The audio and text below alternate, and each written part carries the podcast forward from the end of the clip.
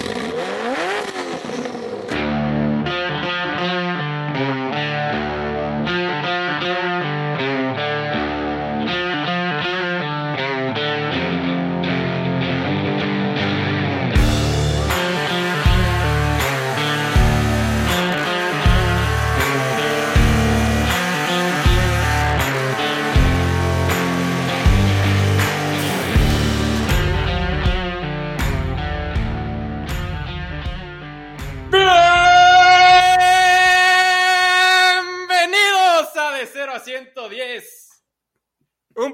De coches. ¿Cómo están? ¿Cómo están todos? ¿Cómo estás, enano? ¿Cómo estás, Boils? Muy bien, Charlie, ¿tú qué onda? muy bien, muy bien.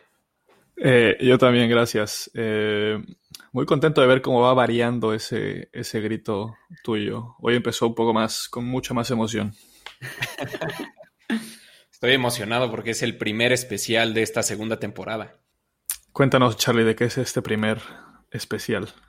Pues miren, en realidad el plan de este especial era que fuera el debut de nuestra segunda temporada porque fue más o menos por las fechas de cuando fue esta carrera.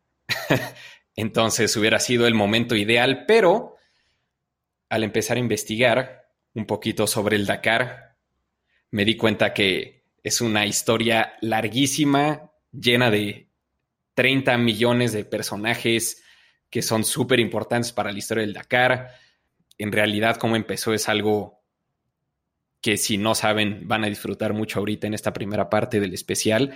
Y bueno, creo que es, sí, pues es una historia que cualquiera, cualquiera que le gusten los coches, sobre todo que les gusten los rallies, debería de conocer.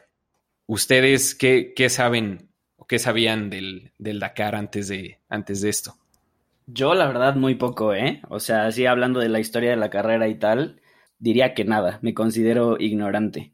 O sea, sabía los basics, lo que supongo que todo el mundo sabe, ¿no? Que pues es en el desierto, que atravesaba el Sahara, al menos en sus inicios y así, que siempre ha tenido broncas de, pues sí, o sea, entre terroristas y güeyes que ahí se meten a la mitad de la carrera, un buen de accidentes y que se muere mucha gente, ¿no? ¿Tú, Boys? Pues, pues yo un poquito más, yo sí suelo seguir eh, la, el Rally Dakar casi todos los años. Eh, pues como tú dices, ¿no? A cualquier persona que le... A mí en realidad me gustan muchísimo los rallies, entonces a cualquier persona que le gusten los rallies como a mí, le tiene que gustar el Dakar porque es... No es el mismo concepto de rally de solo velocidad, solo 100% de desempeño, sino también de enduro. Es, o sea, como combina las dos cosas y pues me parece como súper interesante. Claro, ¿no? Hay muchos de los pilotos que han corrido en WRC que después corrieron el Dakar, dicen que es un, siendo piloto o sobre todo copiloto, es completamente diferente, ¿no? Porque un, un rally normal, pues sueles tener una pista muy acotada, ¿no? Solamente te tienen que guiar de qué grado es la siguiente curva, si viene una subida, una bajada, y este es un, sobre todo en los inicios, ¿no? Cuando, cuando empezó en África, pues era una carrera así sin carriles, ¿no? Y pues a ver cómo le haces para llegar a la meta, pero si te mueves unos pocos ángulos, puede que te quedes perdido. Exacto, o sea, como dices en, en el WRC o en, o en los rallies de, de, tierra de nieve o de asfalto, el copiloto tiene, o sea, la función del copiloto es ir dictando lo que va pasando en la pista, es diciendo curva derecha de, de tercer grado, eh, desniveles, etcétera pero en el Dakar es, o sea, el copiloto tiene más la función de navegar, o sea, de ir diciendo, dale 3 grados para el oeste, eh, 2 grados para el norte, y así, con tal de llegar, o sea, eh, son tramos de 300, 400 kilómetros, que, claro, un grado hacia el norte te puede mandar a otro lado completamente.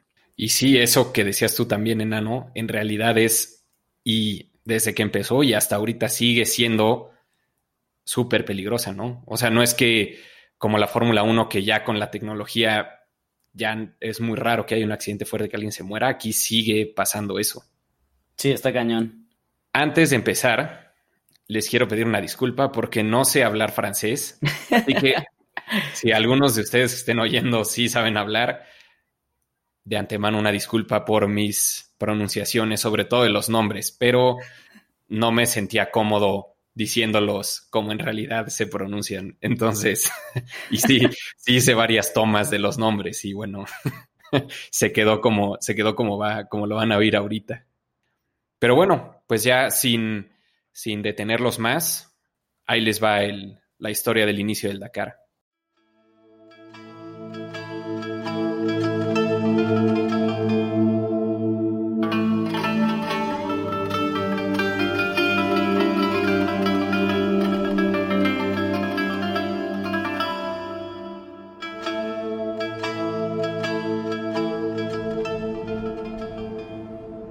Era 1977 y Thierry Sabine competía en el rally Abidjan-Niza a bordo de una Yamaha XT500.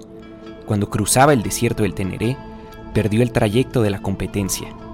Sabine decía, no tenía ni una brújula ni un reloj. Dos días y dos noches perdido en el desierto bajo un sol que me hacía perder la cabeza. La completa ausencia de sombra me hacía sentir claustrofobia. Decidí abandonar mi moto en calcetines y succionando piedras para provocarme saliva, entendí que mi vida hasta ese día tenía poco o nada de valor. Sabine construyó una cruz con piedras que recolectó durante los dos días.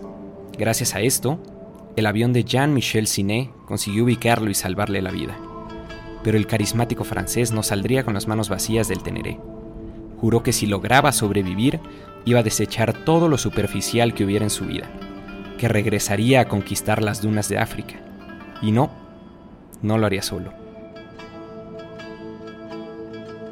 Cualquier otra persona que hubiera vivido lo que vivió Sabine hubiera prometido no regresar al desierto en toda su vida.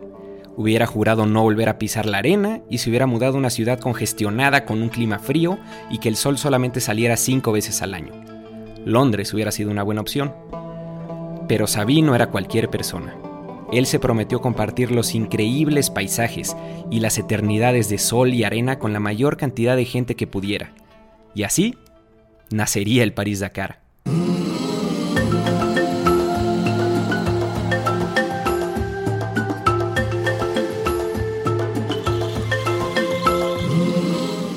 El primer trazado del rally fue completamente pensado y diseñado por Sabine. Empezando en Europa, se dirigía a Argel, luego atravesaría Gadez, seguido del sur de Mali, teniendo la línea de meta en la capital de Senegal. Todos pensaban que los primeros competidores estaban locos por seguir los pasos de Sabine, y gracias a esto surgió el lema de la competencia. Un desafío para los que se van y un sueño para los que se quedan. Pour répondre a un besoin personnel d'emmener avec moi, derrière euh, maintenant on peut le dire, euh, une masse de, gens qui ont besoin de, connaître cette aventure que nous offre l'Afrique sur ce terrain merveilleux. Una carrera de 10.000 kilómetros, aunque probablemente usar el sustantivo carrera no sea preciso. En estos primeros años, los participantes antes pensaban en llegar a la siguiente etapa sin errar la trayectoria en vez de perseguir un buen tiempo. Cyril Navou fue el primer ganador en la historia del París-Dakar a bordo de una Yamaha y él tuvo una excelente descripción de cómo se sentían los competidores durante el rally. Decía que partir solo en una moto y no encontrarse con nadie en un día completo era extremadamente estresante. Iban preguntándose si en verdad estaban en el camino correcto, con la dirección correcta, y pensando que podrían acabar perdidos en el desierto si cambiaban su trayectoria por unos pocos ángulos. Cualquiera se puede imaginar que esto fue muy difícil mentalmente. Para la segunda edición, el rally era ya un completo éxito. Después de un primer año que vio pilotos amateurs, motos y coches, decidieron aprobar la aparición de los camiones, y el número de participantes subiría de 182 a 216, cuatro de ellas mujeres.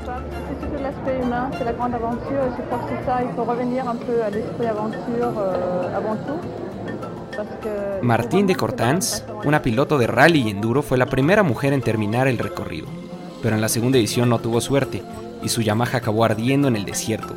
Sin embargo, regresaría un año después. Ella describe el rally como muchas personas que van por primera vez a África. Dice que se enamoró del continente cuando tocó la arena por primera vez. No tenía miedo, era solo ella, su moto y el desierto. Siempre estuvo agradecida con Thierry por haberle dado eso.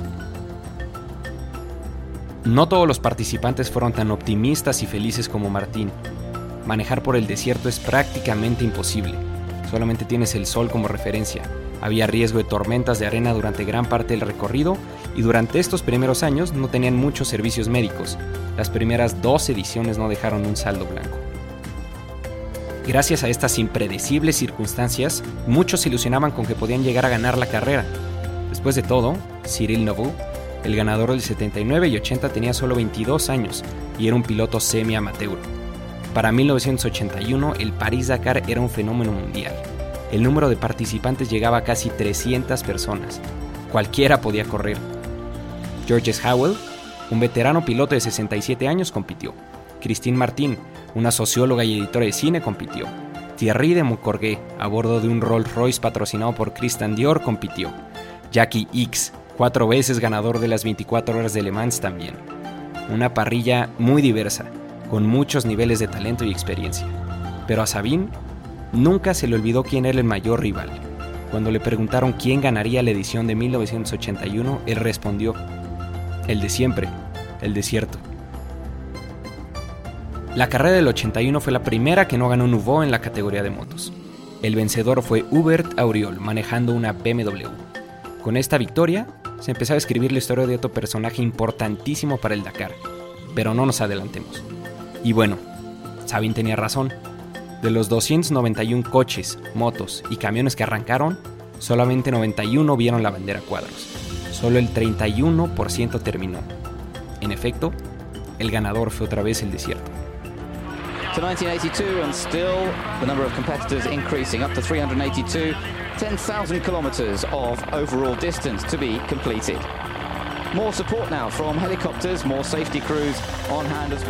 Así es, para 1982 el número de participantes siguió creciendo. Y una de las razones por la que hubo más helicópteros y más asistencias médicas fue porque uno de los 385 participantes era Mark Thatcher, hijo de la primera ministra del Reino Unido.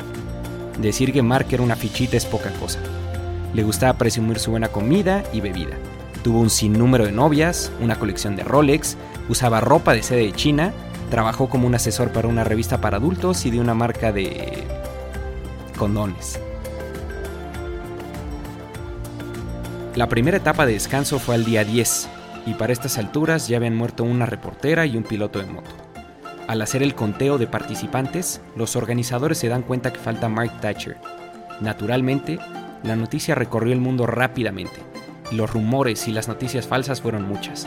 Se dijo que habían localizado el coche en un helicóptero al día siguiente, que habían sido asaltados por un grupo de tuaregs, que habían sido secuestrados.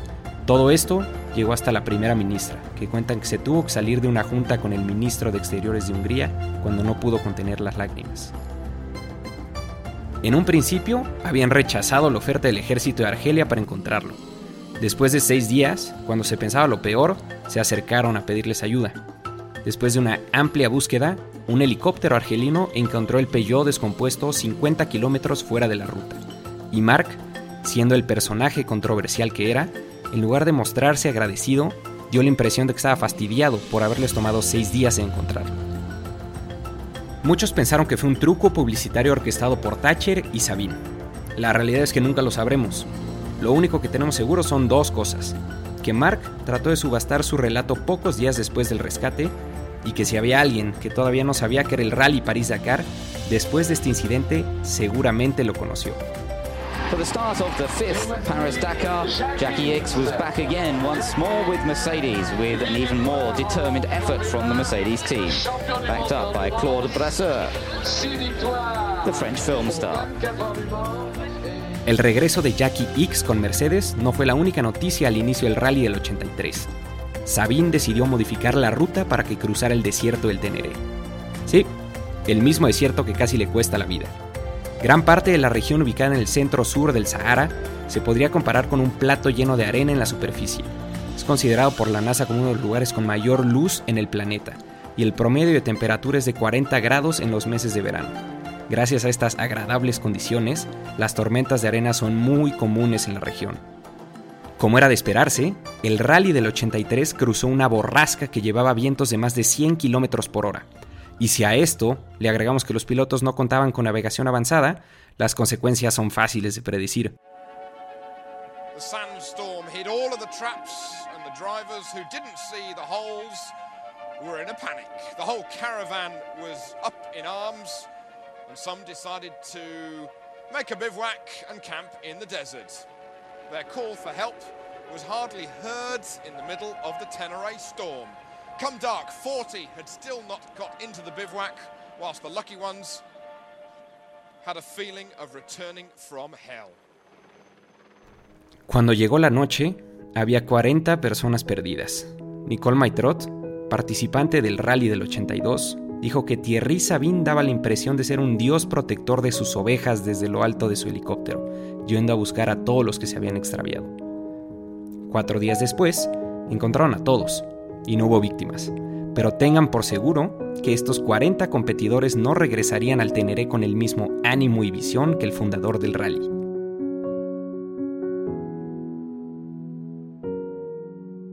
Gracias a la organización, a la autenticidad de la carrera y a gestos de Sabine como financiar bombas de agua para las comunidades más pobres a través de la ruta, el Dakar se había convertido en un fenómeno al que todos los patrocinadores querían entrar a como diera lugar. Y a pesar del crecimiento del rally, Thierry Sabine seguía involucrado hasta en el más mínimo detalle de la carrera. El francés tenía innumerables cualidades.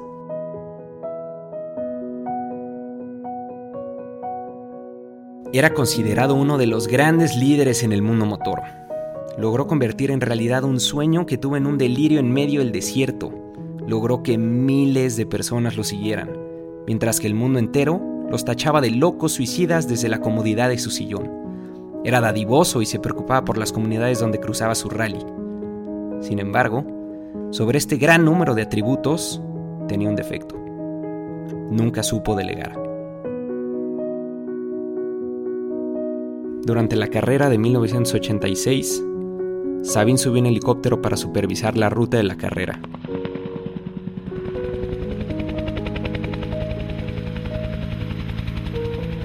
Una tormenta de arena lo sorprendió.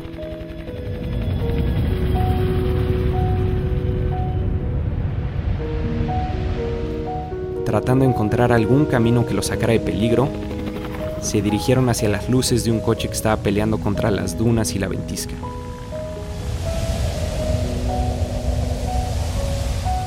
El piloto no podía ver más de 10 metros adelante. El coche que seguían escalaba una montaña que el helicóptero fue incapaz de distinguir. Y terminaron impactando el desnivel del desierto.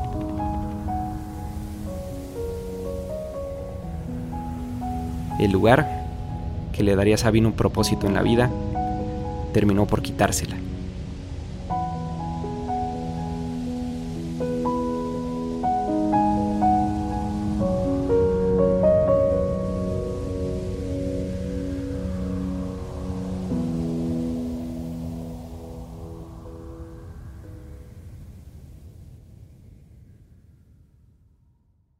Obviamente la, la carrera del 86, pues no hubo celebración al final. Claramente todo el mundo estaba sacado de onda, sin saber a dónde voltear, nadie quería festejar. Eh, y bueno, pues las, las cenizas de Sabine decidieron esparcirlas en el desierto, sobre todo cerca de un árbol ahí medio abandonado, a la mitad del, del desierto. Eh, cerca de donde fue el, accidente de, del helicóptero. Y qué historia de este brother, ¿no? En realidad, pues mínimo yo antes de empezar a escribir esto había escuchado obviamente del Dakar como muchas o todas las personas que nos gustan los coches saben lo que es el Dakar, pero jamás había escuchado el nombre Thierry Sabine y mucho menos la historia de este brother, ¿no?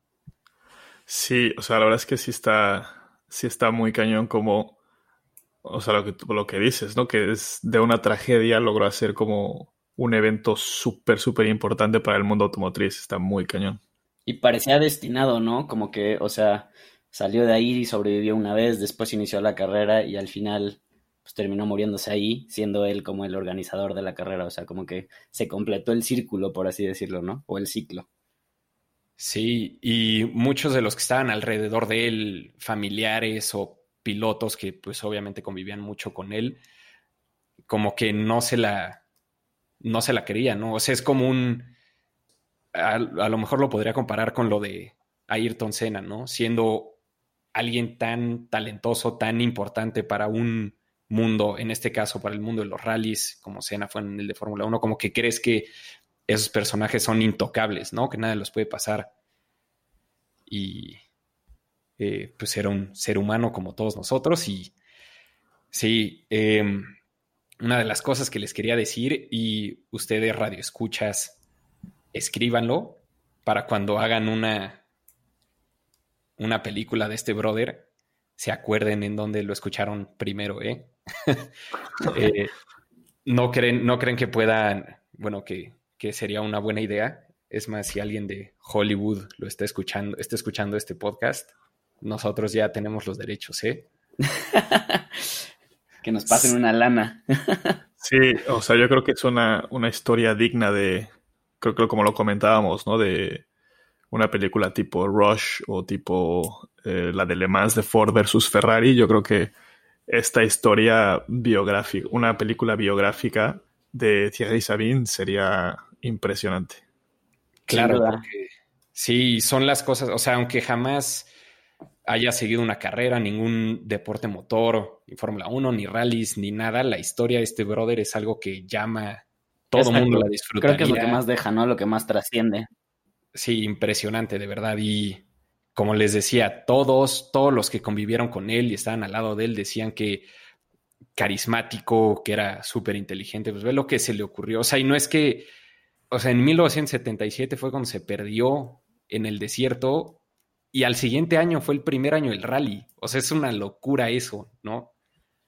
Como, como lo decía en la narración, pues cualquiera se hubiera ido a vivir a Londres o cualquier lugar con frío y lleno de gente y este brother regresó ahí mismo, seguido de muchísima gente también. No sé si se acuerdan que hay como, o sea, que los pilotos son como adictos a, la velocidad porque es como que lo que más, o sea, los momentos en los que más cerca de la muerte están y es como que los, que los mantiene, eh, ¿sabes? Con ese ímpetu o con esas ganas de seguir. Y yo creo que este, que Thierry fue fue lo mismo, dijo, o sea, donde más vivo se sintió fue cuando estuvo más cerca de morir, cuando estuvo perdido en el desierto, y pues por eso igual y dijo al año que viene, mira, pues lo volvemos a hacer así, o sea, no sé, está muy cañón. Se podría comparar, hay como una delgada línea, ¿no? Entre eso y una adicción, es eso como de vivir al límite y como estirar la cuerda así hasta el límite de entre la vida y la muerte está súper, súper heavy. Y que el güey allá, pues sí, seguir ahí está muy cañón. Literal, una adicción a la adrenalina. Uno de sus buenos amigos, que corrió también en Dakar y que corrió con él muchas veces antes de que fuera el Dakar en el rally como el de Abidjan Niza, en este tipo de cosas, decía en uno de los documentales que vi para, para informarme mejor, contaba este amigo suyo que Thierry en realidad era excelente piloto y que pudo haber llegado muy lejos en el mundo de los rallies, pero que era tan atrabancado, atascado, cafre, que quería ir todo el tiempo al límite, que la mayoría de las carreras se embarró, no las acababa, entonces que solamente por eso no ganó más carreras. Y pues, claro, en uno de esos le acabó, fue cuando acabó perdido en el desierto y pues ya, todo lo demás ya lo saben. El resto es historia. Exactamente.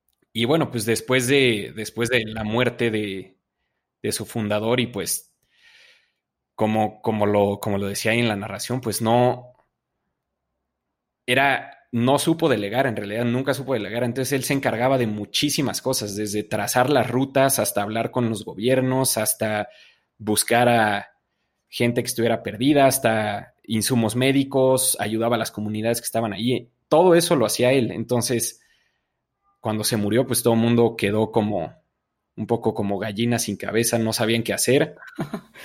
no sabían a dónde dirigir esto, si podía seguir. Y bueno, pues aquí es donde arranca la segunda, la segunda parte de nuestro especial.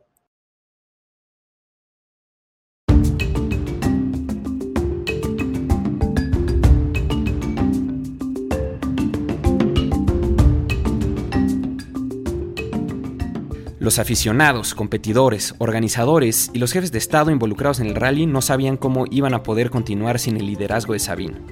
Pero para 1987, Gilbert Sabine, el papá de Thierry, tomó las riendas. El primer año sin el carismático fundador fue también el principio del fin del Dakar amateur, por lo menos en la categoría de coches, donde empezaron a entrar armadoras como Peugeot. Pero antes de entrar a esto, déjenme contarles lo que pasó en la categoría de motos, ya que aquí seguía viendo caras conocidas y es una historia que ejemplifica perfectamente lo que es el Dakar. Los dos favoritos para la carrera del 87 eran Cyril Nouveau y Hubert Auriol, mejor conocido como el africano. Ellos eran los dos pilotos más exitosos hasta el momento, Nouveau con 4 y Auriol con 2 victorias. Este último llevaba la ventaja en las primeras etapas, consiguió ganar 4 de ellas, y gracias a esto mantuvo el liderato por gran parte del rally. Esto no quiere decir que lo tuviera asegurado. Nouveau lo seguía en un cercano segundo lugar llegando a la penúltima etapa, Richard Toll hacia St. Louis era de 357 kilómetros. El africano podía ver su tercer triunfo en el Dakar muy cerca. Empezó la ruta tomando riesgos, a altas velocidades y con un gran ímpetu. Pero Nouveau llegó a la meta de la etapa número 19 antes que Auriol. Pasó algún tiempo y el africano no aparecía en el horizonte. Después de muchos tensos minutos, cruzó la meta a bordo de su moto. Pero había algo mal.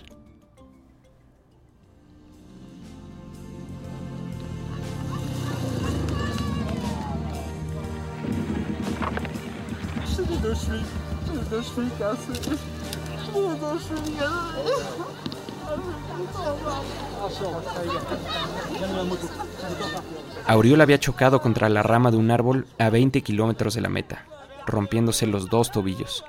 Uno de ellos fue fractura expuesta. A pesar del dolor, subió a su moto y logró llegar al final, pero no podría terminar el rally. Agradeció a su equipo, remarcó la gran batalla que había tenido con Cyril, reconoció que él era mejor y entre lágrimas anunció que dejaba la moto. Voulais remercier pour ce rallye. C'était vraiment un rallye sublime. On s'est battu, c'était génial avec Cyril. Il est plus fort. J'arrête la moto.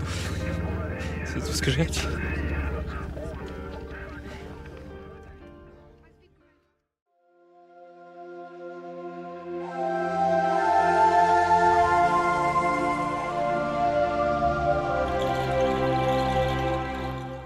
Este año marcaría lo que muchos llaman el fin de la visión de Sabine. Después del 87, el Dakar no sería más la carrera de enduro que había sido los 10 años anteriores. Gracias a nuevos participantes con carteras llenas y pilotos con experiencia en WRC, la esencia amateur del rally llegaba a su fin. Ya no era suficiente sobrevivir al desierto y cruzar la meta para ganar. Ahora había que hacerlo con el pedal a fondo durante las 20 etapas. Peugeot fue el primer equipo grande en entrar a Dakar. Para el 87 era ya una firma reconocida a nivel mundial gracias a los campeonatos de WRC que había conseguido en el Grupo B. Como consecuencia de varios accidentes fatales, incluido uno donde murieron tres aficionados, los coches del Grupo B, donde Peugeot presumía las victorias, fueron prohibidos, dejando a muchas empresas con autos diseñados para competir en el rally y sin un lugar donde correr. Los franceses, en lugar de subastar a sus campeones del mundo, los modificaron y los llevaron a África, y ellos no se conformarían con algo menos que el primer lugar. El piloto con la tarea de llevar a Peugeot a la cima del podio fue Ari Vatanen, el campeón de WRC de 1981. Igual que todos los primerizos en el Sahara, Vatanen se enamoró de los paisajes, de la gente y de la libertad de las rutas cuando las comparó contra los acotados trazados del campeonato de rally. El finlandés decía, es enorme, es vasto, te hace humilde. Si entras confiado, el Sahara no hace advertencias. Sales del desierto siendo una persona diferente, porque tú no dictas los términos. El desierto dicta sus términos sobre ti. Eres totalmente libre y al mismo tiempo no conoces los límites, los parámetros, las fronteras. Al final, solamente sabes si tu apuesta fue acertada cuando entras a Dakar. Claro que este desafío se facilita un poco cuando tienes una armadora como Peugeot atrás de ti. Bajo la dirección de Jean Todt, sí, el mismo que dirigió a Schumacher en cinco campeonatos de Fórmula 1, tomaron el ya exitoso 205 T16 y lo modificaron para que pudiera combatir contra las dunas, los baches, los árboles y demás obstáculos en la ruta hacia Dakar.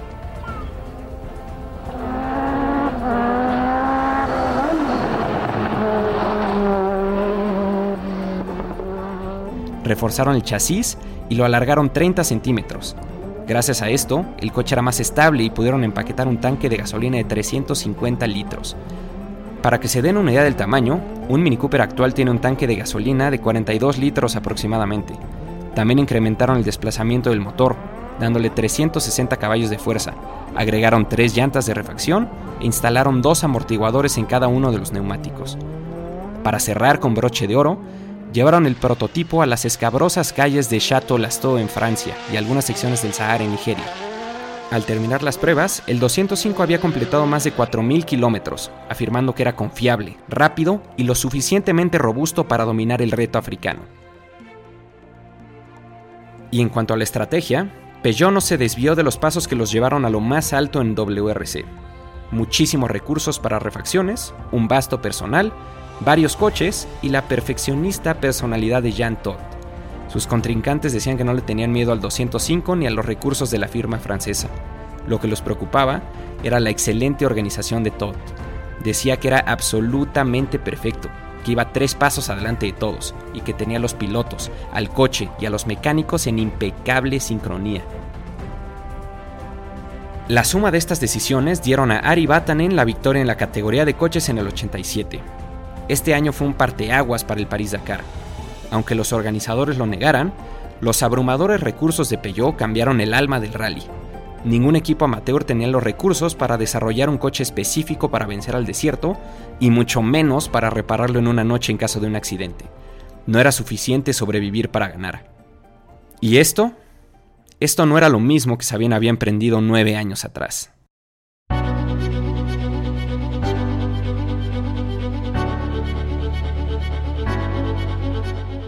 Para el décimo aniversario, el dinero de armadoras y patrocinadores dieron entrada a tres cosas la categoría de camiones, coches mucho más rápidos y un número récord de participantes.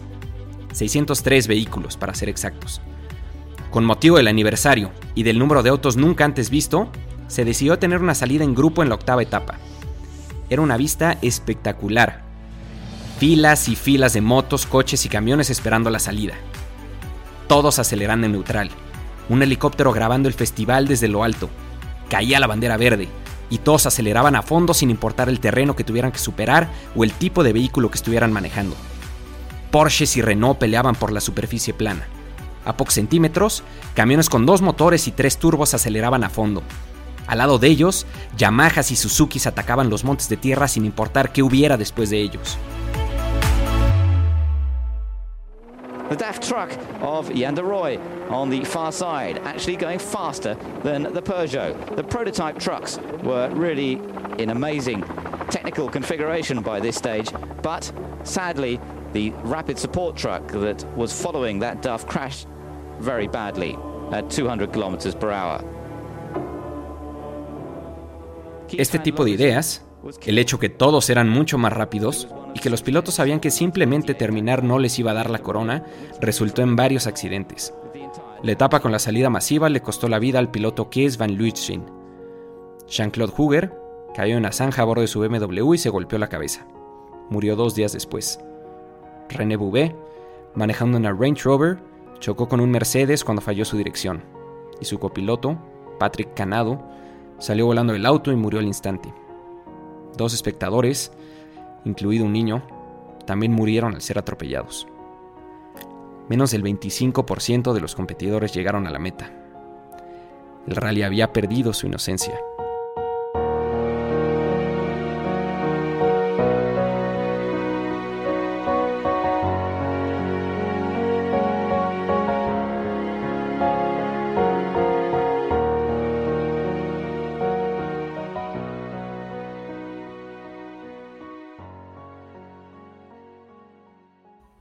A los, las grandes armadoras que ya habían entrado para esta época y pues los pilotos amateurs que seguían corriendo ahí, esto era básicamente un, un desastre. No que fuera, no que estuviera mal organizado, pero eran, pues cruzaban tantos países que, que estaban en conflictos bélicos, eh, gente con, bueno, equipos con mucho dinero, equipos con poco dinero, con mucha experiencia, con poca experiencia, entonces por eso se volvió esto tan, tan caótico, ¿no? Y pues sí, como les digo, no es que faltara la organización de Sabine, pero sí creo que, que si no, si no se hubiera muerto Thierry, esto no hubiera llegado a donde llegó, sobre todo este último año con 603 participantes.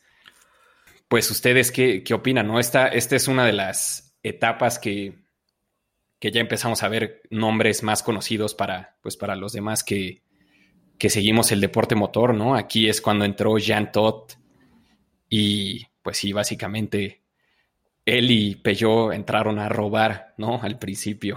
Sí, o sea, hay como dos maneras de verlo, porque como que Peugeot fue la primera marca que vio como una oportunidad de desarrollar o de, aprovechar su coche, porque como lo mencionas, ¿no? O sea, tienen un coche del grupo B que lo cancelaron y dijeron, bueno, ¿dónde más podemos usar este coche? Y el Dakar era un gran escenario. El problema es que como tú dices, entraron a robar porque no tenían competencia a ese nivel. Eh, entonces, claro, fue bastante desproporcionada la forma de entrar. Sí, pues de hecho uno en, digo, el Ari Vatanen que ganó en una de las primeras etapas, la primera o segunda etapa se estampó, rompió la suspensión del coche, o sea, eso a cualquier otro que, hubiera estado, pues ya se acabó tu rally. Y Peyó siendo Peyó, y que, pues como lo dije, trajeron recursos y las técnicas que los hicieron campeones en WRC, arreglaron el coche en una noche, cambiaron suspensión y todo, y al día siguiente, vámonos otra vez. Y acabó ganando el rally, ¿no? Nadie más podía hacer eso. Claro, pero también, o sea, gracias a que Peugeot y Jean Todt intentaron hacer eso, ahora hay reglas en el Dakar que te impiden o sea, te controlan el, tiempo que tienes para hacer, o sea, para hacer reparaciones en el coche, eh, la cantidad de refacciones que puedes traer, etc. Entonces, eh, a raíz de el exceso de Peugeot, tenemos ahora un mejor balance en el Dakar moderno. Sí, son las ventajas y desventajas de que empiecen a entrar marcas de renombre, ¿no? A este tipo de competencias que en principio eran amateur. O sea, por un lado, sí, tal vez al principio solo Peugeot era una de las marcas con todo el budget del mundo y que, como ustedes dicen, ya tenía un, coche preparado para otro tipo de competencia, pero pues ya tenían un gran avance comparado con lo de los amateurs.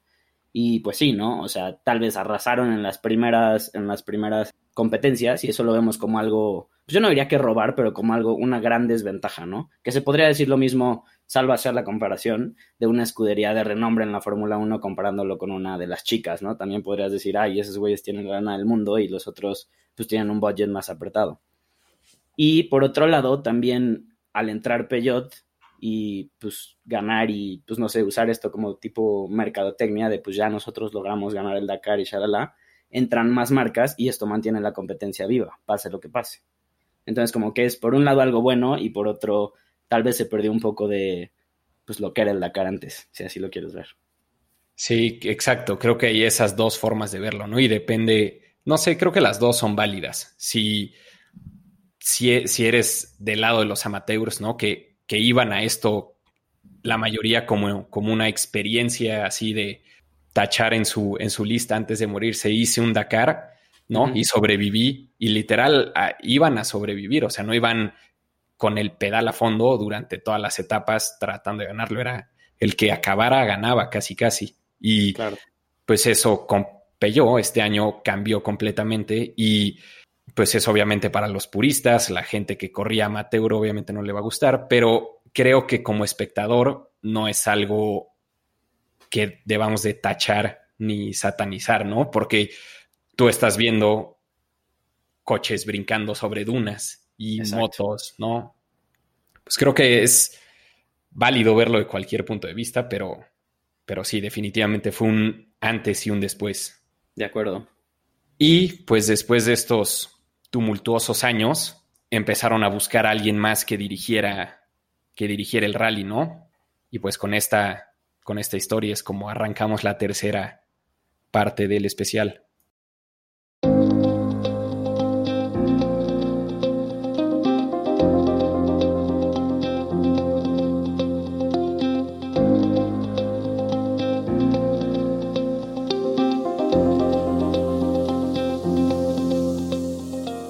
Después del complicado evento del 88, el número de participantes empezó a caer gracias a la reputación que se había ganado el rally.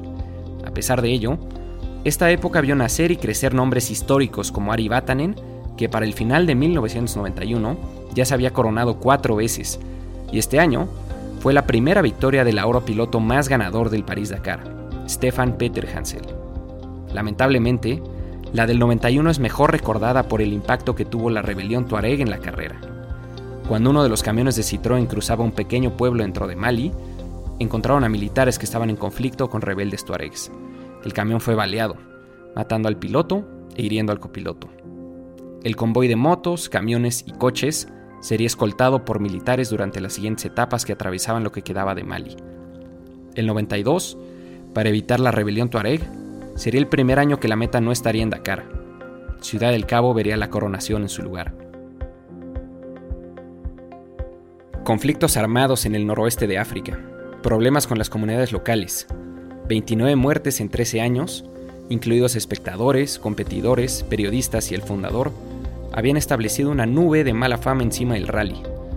Para 1995, ASO, los dueños de Roland Garros y el Tour de France, obtuvieron los derechos de la competencia y nombraron a Hubert Auriol como el presidente que sería el encargado de dirigir el barco fuera de la tormenta de mala publicidad siendo el primero en coronarse en motos y coches, y después del incidente que tuvo en el 87 donde terminó la penúltima etapa con los dos tobillos rotos, era la persona que ejemplificaba el folclore del rally y quien cambiaría la cara del Dakar.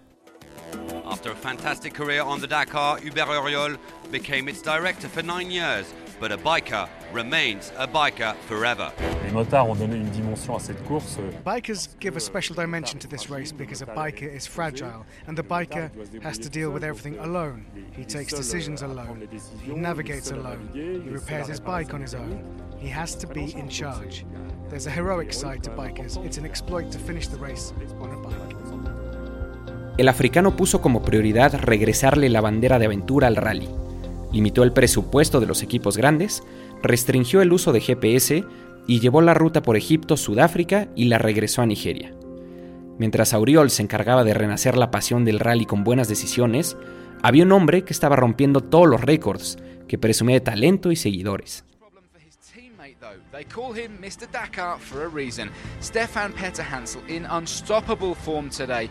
An incredibly tough stage, but the Frenchman imperious taking victory by nearly five minutes from. Stefan Peter Hansel era ahora conocido como Mr. Dakar y en el 98 se coronó por sexta vez en la categoría de motos, superando la marca de Cyril Nubo.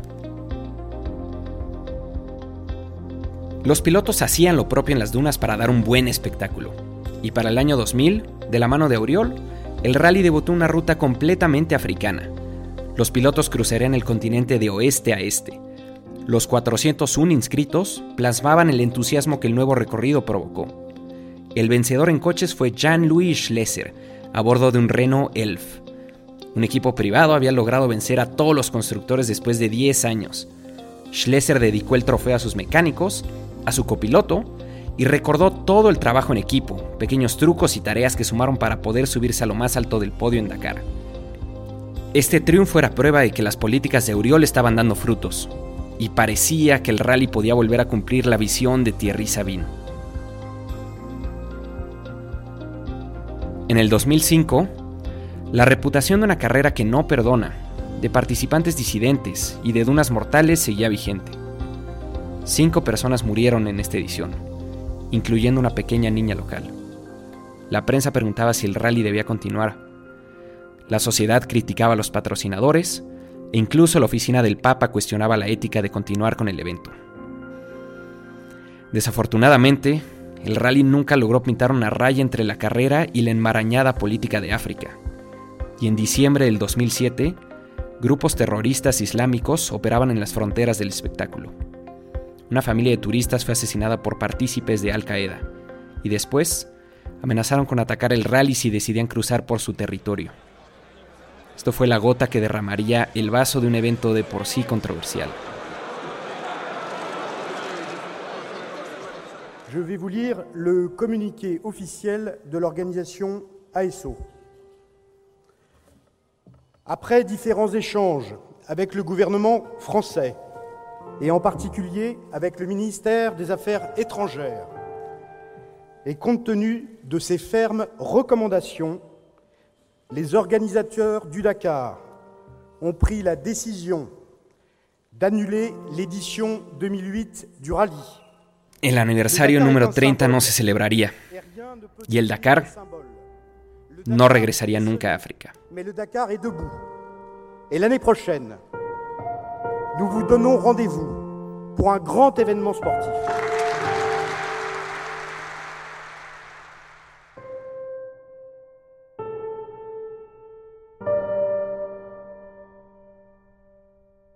A partir del 2009, la era moderna del rally inició en Buenos Aires.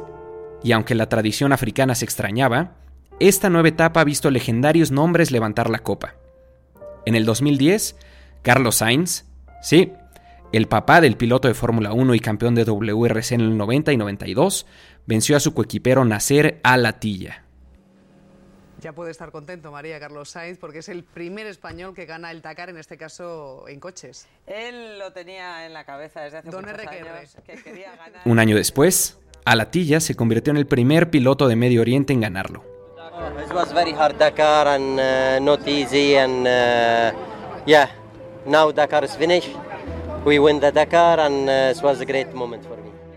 El 2017 vio una de las parrillas más talentosas de la historia.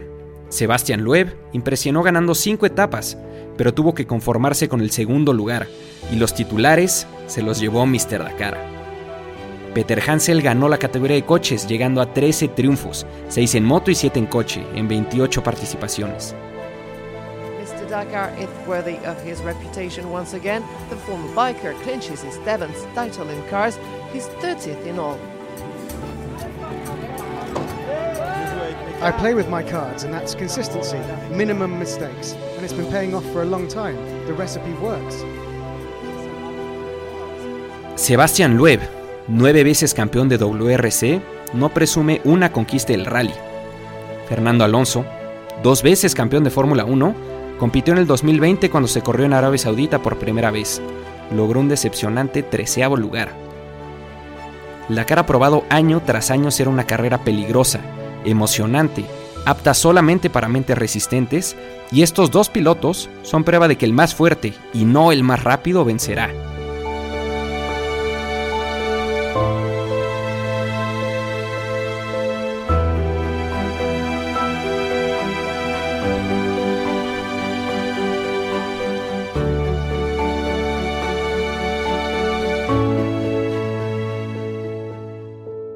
Dakar nos ha cautivado a todos. El amor hacia el mortal desierto de los pilotos que pudieron correr en África sigue latente, testigo de que Thierry Sabine era un visionario, un hombre adelantado a su tiempo, un intrépido que escogió regresar al mismo lugar que casi le cuesta la vida, un osado personaje que le contagió al mundo entero el cariño por África, por los motores y las dunas, por el peligro y la posibilidad de ver hacia atrás con orgullo después de haber vencido cada obstáculo. Un ejemplo a seguir. Y aunque nosotros vivimos en un mundo motor enteramente diferente al que vio a Sabine crecer, nos queda la gloria de los ganadores. Historias de valentía dignas de un libro y la esperanza de que pronto veamos al Dakar volver al desierto que le vio nacer.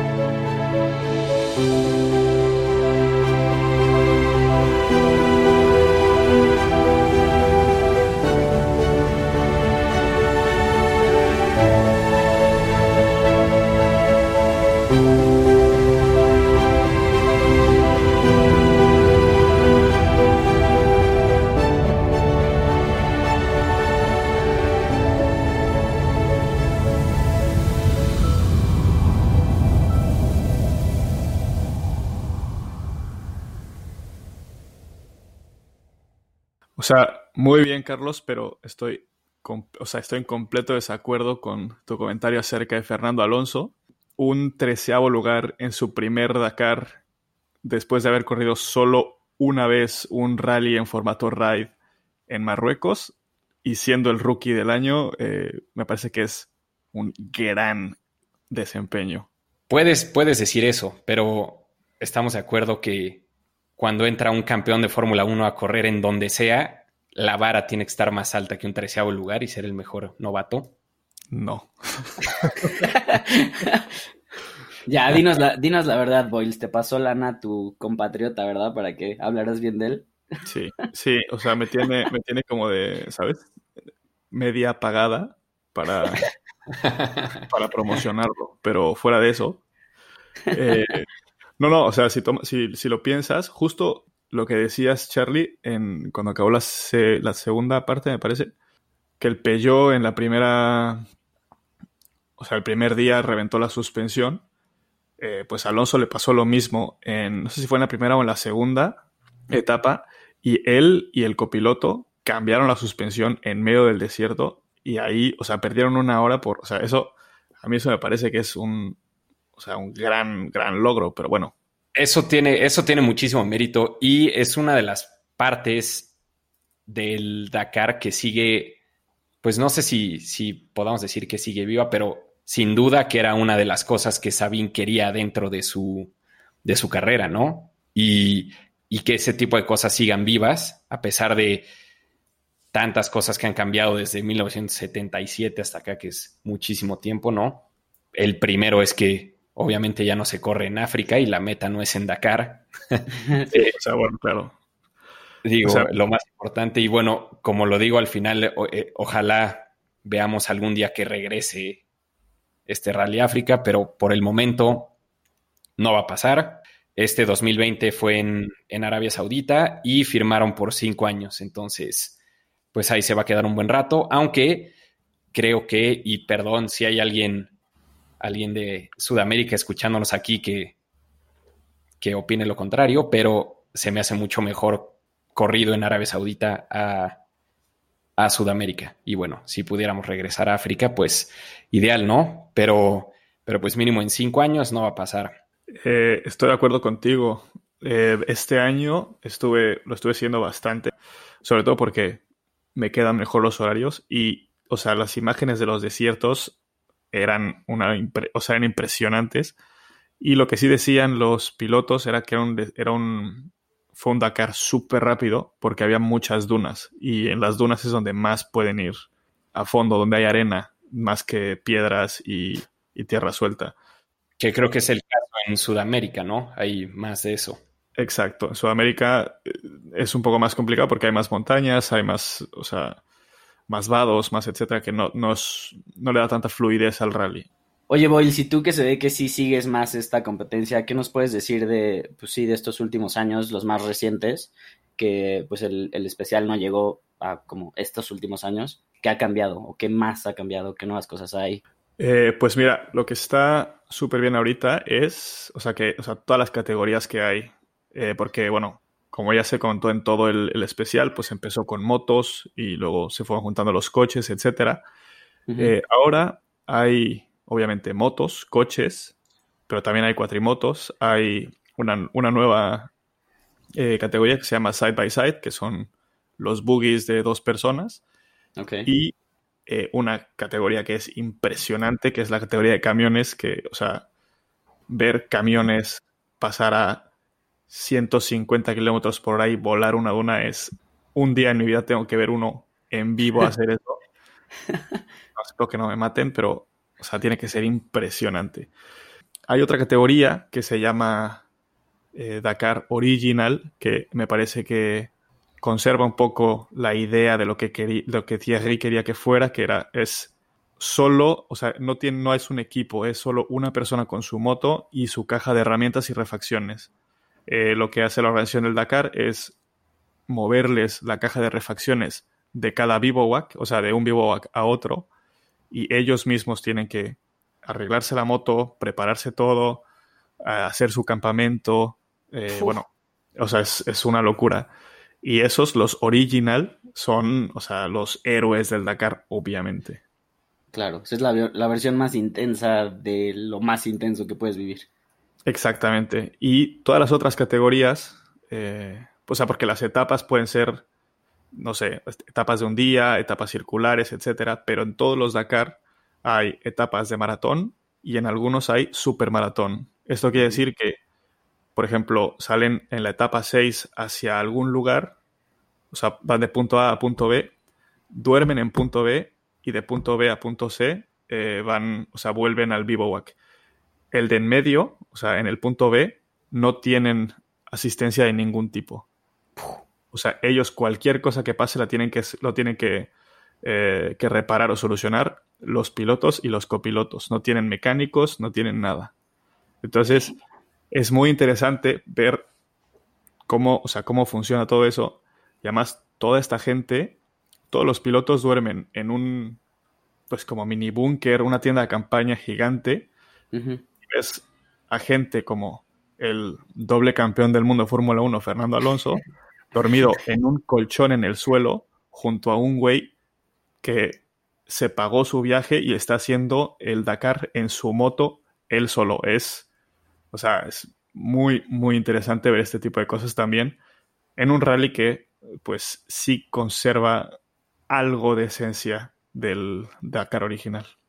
Sí, eso se agradece, ¿no? Porque hay, o sea, si nos vamos a cualquier otra categoría o lo que quieras ver, o sea, si, no sé, poniendo alemán o a WRC como ejemplo, hasta la Fórmula 1, la gente que cree que antes en los 60, 70, 80 era muchísimo mejor, en realidad sí es muy diferente lo que había en esa época a lo que hay hoy en día.